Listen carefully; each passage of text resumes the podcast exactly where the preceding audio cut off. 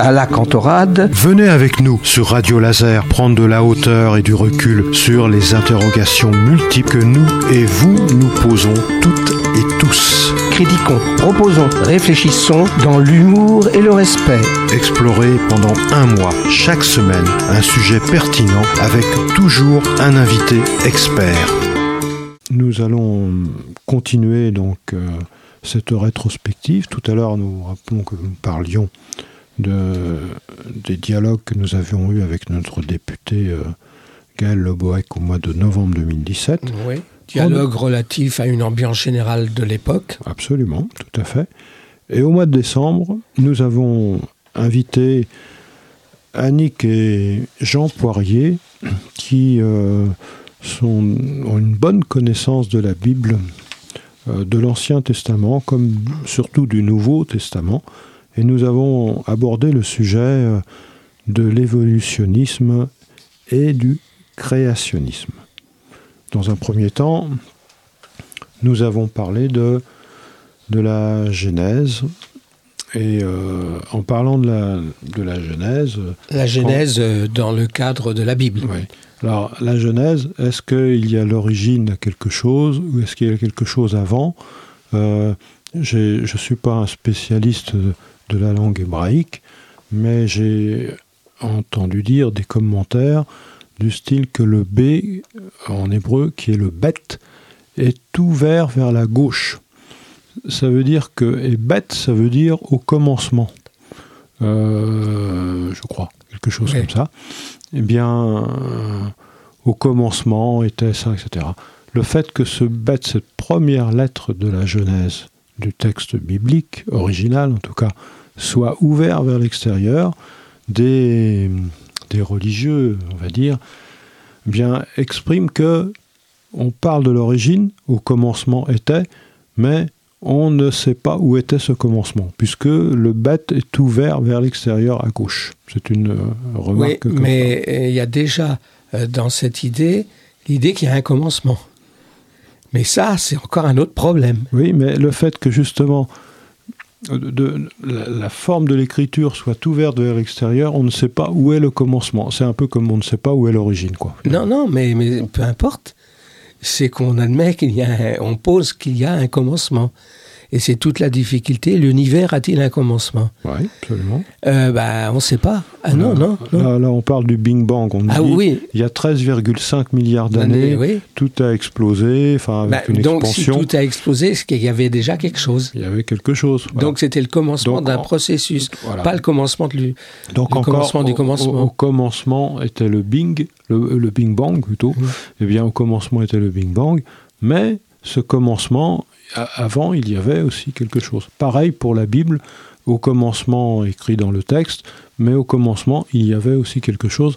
L'expression de ce bête ouvert vers, euh, Ouais, et vers l'extérieur. il y, y aurait une autre manière d'aborder les choses, c'est de dire si on parle de commencement, c'est parce qu'on ne peut pas penser autrement. Puisque nous faisons partie d'un tout et que nous ne sommes pas extérieurs à ce tout, eh bien, on est bien obligé de l'intérieur d'essayer de comprendre. Mais pour comprendre, prendre quelque chose, faudrait être à l'extérieur. Ah bah, comme la main, la main, quand elle prend quelque chose, elle est à l'extérieur. Mais, on- comme on est dedans, on peut pas être à l'extérieur, donc on peut imaginer ou émettre des hypothèses. Donc ça n'est jamais que soit de l'imagination, soit de l'hypothèse. Euh, Il y avait un, un mathématicien que tu dois connaître qui s'appelle Cantor, Oui. qui, a- qui a beaucoup réfléchi sur l'infini et finalement il, il- il en est devenu fou. Et euh, en réfléchissant sur l'infini, il réfléchissait sur l'origine, forcément. Et, euh, Pourquoi? Pourquoi? Parce que tu vas, te- tu, vas te- tu vas réfléchir sur l'infini, te dire voilà, euh, j'a- j'avance dans l'espace ou dans le temps. euh, ça s'arrête ici? Non, ça ne peut pas s'arrêter ici. Ou ça commence ici? Oui, mais Pourquoi ça commencerait ici? si, si, oui, mais Personne n'a résolu ce problème. parce que d'ailleurs. si tu prends euh, les entiers, euh, tous les nombres, etc., bah, il n'y a pas de raison. Tu prends les entiers relatifs, par exemple, eh bien, tu commences à moins infini, Oui. donc l'infini, on ne sait pas où c'est, et tu vas vers plus l'infini. Justement, dans, dans, dans les, et c'est, c'est ça qui a fait que des gens comme Cantor, peut-être d'autres aussi, euh, en ont plus ou moins perdu la raison, c'est que le, le- le concept d'infini nous échappe. Euh, On met le mot infini derrière Non, ça, non, infiniment non, petit, infiniment grand, oui, non, mais non. ceci nous échappe au fond. Oui et non. Parce que euh, si on fait des mathématiques, l'infini, euh, mais- ça se met dans une série, alors, une, suite. Ce sont des suites. D'accord. Mais si on met après en physique, c'est autre chose. Quand tu raisonnes en thème mathématique, bah oui, tu vas poser moins infini plus infini. C'est pas ok. gênant, ça. C'est pas gênant, mais quand tu ré- que- réfléchis beaucoup plus là-dessus, pas seulement d'un point de vue mathématique, on va dire d'un point de vue philosophique, quelque part, tu, tu- tu ne résous pas le problème. Mais, mais, mais c'est parce qu'on a mal posé le problème. Ça, ça, justement, en philosophie, Personne ne l'a bien posé finalement. ben, personne ne peut bien le poser. On vient de Ah le oui. dire, là, d'une certaine manière. Si on pose le problème de l'intérieur pour connaître une chose qu'il faudrait connaître de l'extérieur, euh, on, on se heurte à une difficulté majeure. C'est-à-dire les limites, tout simplement, de ce qui fait que de ce qui fait qu'un homme est un homme, point. c'est qu'on est limité. Ah, ça, pour être limité, là on est, on est très limité là-dessus. Alors, il y a- on a parlé aussi avec nos, nos amis euh, Annick et Jean-Pierre Poirier, nos invités donc. Nous avons parlé avec eux de, de la du, du temps, parce que finalement la Bible dit que le monde a commencé il y a 6000 ans ou quelque chose comme ça, Ouais. je crois. Et finalement, euh, il- maintenant les, les- les religieux, euh, que ce soit dans le cadre de toutes les religions, je crois, hein, disent que finalement cette notion d'année est tout à fait relative. Voilà. Ben, elle est à l'échelle de la manière dont on voit les choses. À, l'époque euh, de, la Bible, eh bien, euh, on n'a pas les instruments dont on dispose sont extrêmement limités. On a l'impression que tout tourne autour de la Terre, donc on n'a pas une bonne vision du monde dans lequel on se trouve. On n'a pas une bonne, euh, une bonne capacité de mesure des mouvements euh, fins et hautes, donc du temps. Parce que ce qu'on mesure, c'est pas le temps, ce sont le mouvement des choses pendant le temps. Le temps est relié au mouvement. Mais le temps n'existe pas. Ben, le mouvement. Le mouvement des choses, oui. Mais les mouvements, c'est pas le temps.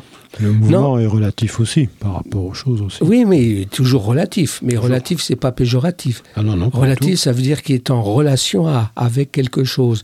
On bouge par rapport à autre chose, c'est tout. Mais le temps, euh, c'est une abstraction. Il faudra qu'on consacre un mois au temps. On- Ouais, n'aura pas Non. le temps, un mois. Alors, il faut distinguer le, le temps parce que nous, souvent, derrière le mot temps, on met le mot durée. Mais la durée, c'est autre chose. oui. C'est une période pendant laquelle il y a du mouvement. C'est une durée. Et il y a durée parce qu'on est conscient de cela. Parce que si on n'est pas conscient de cela, ben, Nous, l'avons, abordé un peu au mois de janvier, nous y viendrons, Oui. puisque nous parlons de la nouvelle année euh, ah ben la- voilà. à la prochaine. euh, Ben, Et, parler de la nouvelle année, Rétrospective. et année, c'est encore parler de durée. Alors, il y a, il y a aussi un, un aspect qui, qui est important par rapport à cette notion de, de, de- genèse, c'est euh, deux, deux attitudes, euh, euh, je, dirais, scientifico-philosophiques, plus, plus scientifiques pour l'une et, moins pour l'autre. C'est le créationnisme d'une part et l'évolutionnisme d'autre part. Pour certains, les, les êtres vivants, que ce soit les plantes ou autres, ont- sont apparus euh, spontanément par la force euh, divine voilà, qui, les a fait apparaître. Pour d'autres, non. Charles Darwin et d'autres euh, eh parlent de la théorie de l'évolution. Théorie de l'évolution disant que les espèces, par des modifications génétiques, Évoluent. Vont euh, bien sûr évoluer en s'adaptant au milieu, ou pas d'ailleurs, par des mutations euh, spontanées, euh, ou pas d'ailleurs, ou induites.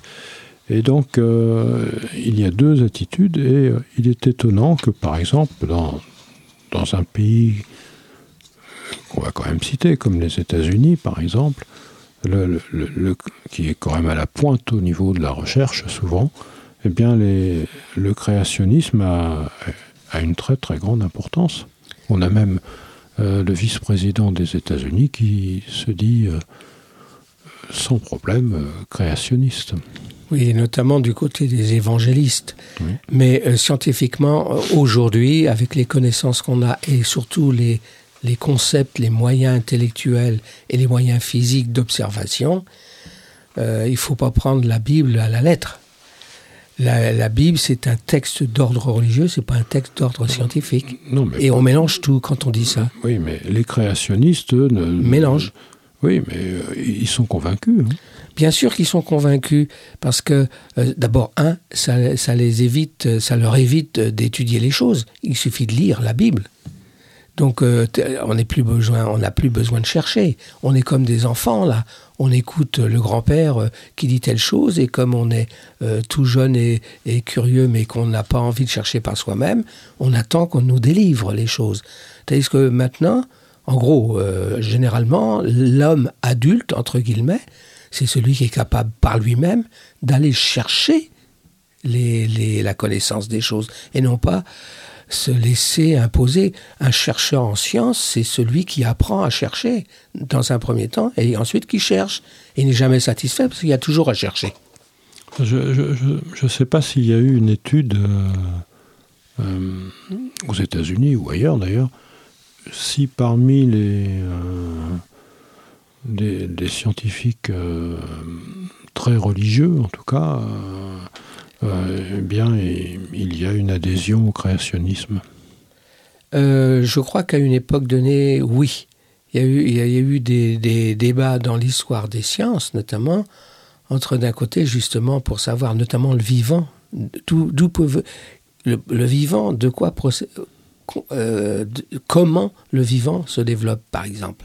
C'était Jean Rostand, Jean Rostand disait dans Carnet d'ambiologie, il y a longtemps, Oui, oui, c'était en 1967, il disait euh, le, le problème, c'est que ce sont les mêmes substances, les mêmes molécules qui composent la matière inerte et la matière vivante. Alors Oui. comment on, On passe de l'un à l'autre. on passe de l'un à l'autre Ben ça, c'est un, ça, c'est un vrai problème. Mais, euh, mais aujourd'hui, on sait que, euh, que tout est lié.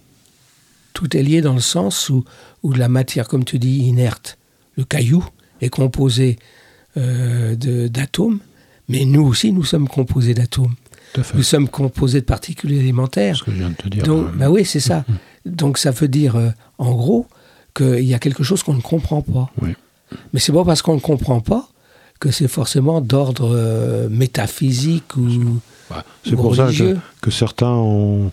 Tu, tu as aussi la, la théorie ou le concept du vitalisme aussi, Oui, qui, qui finalement... euh, un dit- principe vital. Voilà, qu'il y a une force vitale, quoi, qui Oui, existe. oui, Tu as Bergson qui a parlé de l'élan vital. enfin, oui, oui, euh, Bergson a écrit un ouvrage là-dessus, même plusieurs. Mais l'élan vital ou le principe vital, c'est une manière de... Parce que le principe vital, c'est pas un concept euh, théorique qu'on peut intégrer dans une théorie scientifique. Alors c'est ça la difficulté, c'est que arrivé à un moment donné, quand on ne sait plus, on introduit des expressions dont on ne sait pas ce que ça veut dire. Qu'est-ce que c'est qu'un principe vital? Oui. Comment on le mesure? Comment on l'observe, s'il est observable? Et comment on l'intègre, par exemple, dans, dans une théorie? J'ai j'ai cherché un petit peu par rapport au, au principe vital et euh, les, les- les quelques fondateurs de ce principe-là, euh, quand, on leur, quand ils essayent de- d'évaluer euh, Ça date de l'Antiquité, ça. ouais, l'origine du principe vital, ils ne peuvent pas répondre. Mais non. Ça, ça- euh, chez les Grecs aussi, il y avait, par exemple, euh, l'expression la psyché, l'âme. Hmm. C'est pareil. C'est un principe qui fait. on constate, il y a un, un phénomène particulier qui existe chez les êtres vivants, et notamment chez l'homme, principalement, mais qu'on ne peut pas clairement identifier. Alors on lui donne un nom.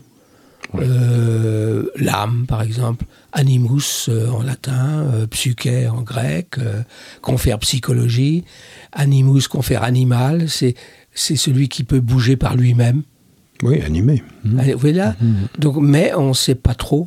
Alors, en revanche, avec les- la biologie contemporaine et d'aujourd'hui, on comprend mieux les processus par lesquels les choses se réalisent, mais on c'est le passage entre l'inerte et le vivant qui fait. pose problème. C'est. Et comment, par exemple, un amas de molécules euh, peut devenir, à- au bout d'un certain temps, un système vivant? Parce, Parce que ça, on sait très bien, il y, a- il y a eu des expériences qui ont été faites euh, en reconstituant l'atmosphère de la Terre euh, Oui. à l'air primaire. On fait passer des décharges électriques. Une décharge on- électrique. On, voit apparaître des acides aminés, mais c'est pas la vie. Non, C'est-à-dire ces, ces substances qui sont les petites briques de nos protéines, là, eh bien, on les fait apparaître en faisant apparaître une. Oui, des décharges décharge. électriques euh, dans, sous, dans, dans, dans un truc où il y a une certaine pression, une certaine température et tout ça. Mais c'est vrai, la, la bouillie, la bouillie primaire, pri- première. Alors certains ont parlé de soupe biotique. Oui, oui, mais c'est pareil.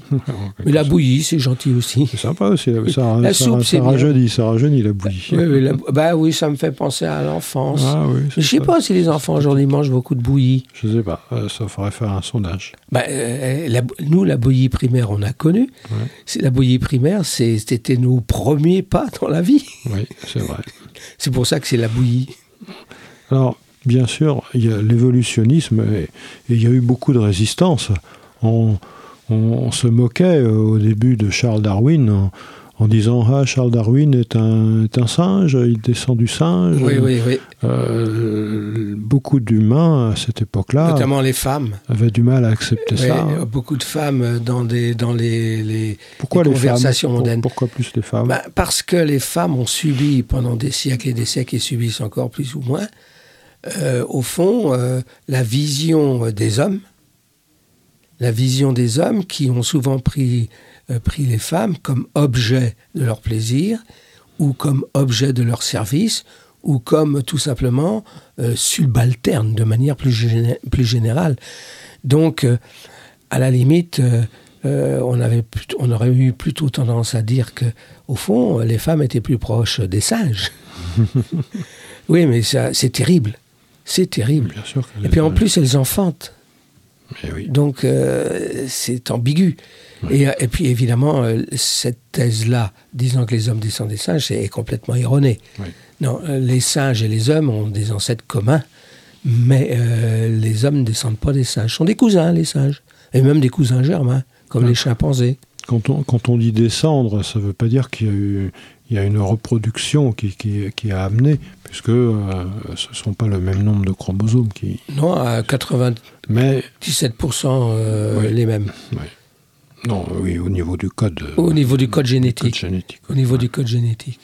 En, en- en tout cas, euh, dans nos discussions avec euh, Annick et, et Jean Poirier, euh, il est ressorti, moi c'est ce que j'ai ressenti, hein, il est ressorti que pour eux, il n'y avait pas euh, apparemment vraiment incompatibilité entre euh, la Genèse et les données scientifiques actuelles. Non, tu n'as pas Ah ressenti si, ça Ah, si, j'ai bien ressenti ça, euh, que pour eux, comme on vient de le dire, c'est-à-dire qu'ils ont compris, et ça c'est un peu mon point de vue aussi, mais je peux me tromper, ils ont compris qu'il y a des questions qui peuvent être traitées de manière scientifique et d'autres ils ne le peuvent pas. Oui.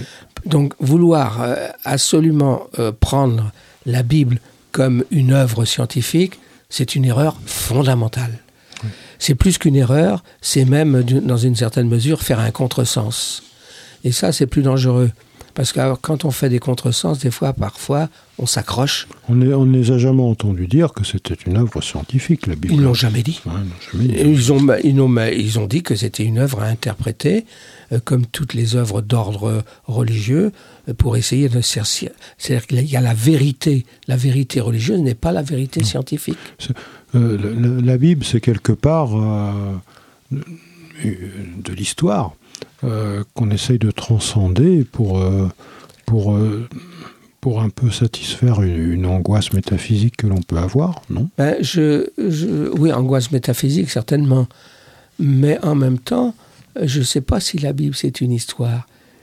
Ou alors, c'est une histoire qu'on se raconte Oui, pour, se, pour donner sens à notre Oui. vie. oui.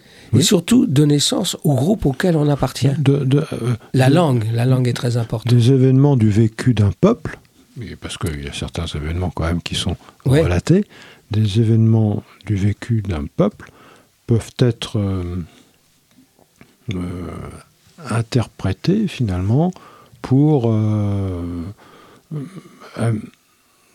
calmer cette angoisse et, et donner euh, et, et calmer le- le- l'esprit des gens qui, sont, qui Euh. se disent qu'ils vont mourir un jour et que quelque part euh, l'histoire leur prouve que euh, peut-être ils vont mourir un jour, mais Mais ils parlent et leur langue continue oui, et leurs mœurs continuent. Oui. Mais, c'est, mais ça, je suis d'accord. euh, c'est une sorte de miroir, au fond. C'est les, peuples, un peuple ou des peuples qui se racontent leur propre histoire, mais un peu fantasmée quand même, oui, un peu le, rêvée. le- le fait de fantasmer est importante parce que Bah, ça est- prouve qu'on a de l'esprit. Oui, c'est bien. Et puis elle est apaisante. Elle est apaisante pour, euh, pour certains. C'est, fondamental. Ils vont mourir. Ils vont se sentir apaisés à, à travers les interprétations qui seront faites de l'histoire de leur peuple ou des peuples. Et bien, à travers ces interprétations, ils vont quitter ce monde en étant apaisés. Et c'est peut-être Oui. ce qu'ils cherchent. Oui, mais oui, non, je suis d'accord, mais euh, ça veut dire apaisé, mais c'est pas, il n'a- il n'accepte pas la mort, puisqu'il considère qu'il y a une vie après. C'est le contraire d'Épicure. Ils sont apaisés parce que justement. Euh, ils il considèrent- continue de vivre. Voilà, c'est ça. Tandis que Épicure, non. Oui. Ah ben oui, mais Épicure est beaucoup plus lucide de mon point de vue. Il nous dit il y a la mort qui est là, point. Oui, Ça sert à rien de tourner autour. oui. oui. Mais bon, c'est comme ça. Donc euh, oh, voilà, ces, ces réflexions que nous avons eues là aujourd'hui, euh, au mois d'octobre, eh bien, à vous faire là-dessus, sur le créationnisme et l'évolutionnisme. On va faire encore une petite pause euh, et nous allons passer donc à ce que nous avons évoqué justement au niveau du passage d'une année à l'autre. La bonne année, quoi. Bonne année. À tout à l'heure.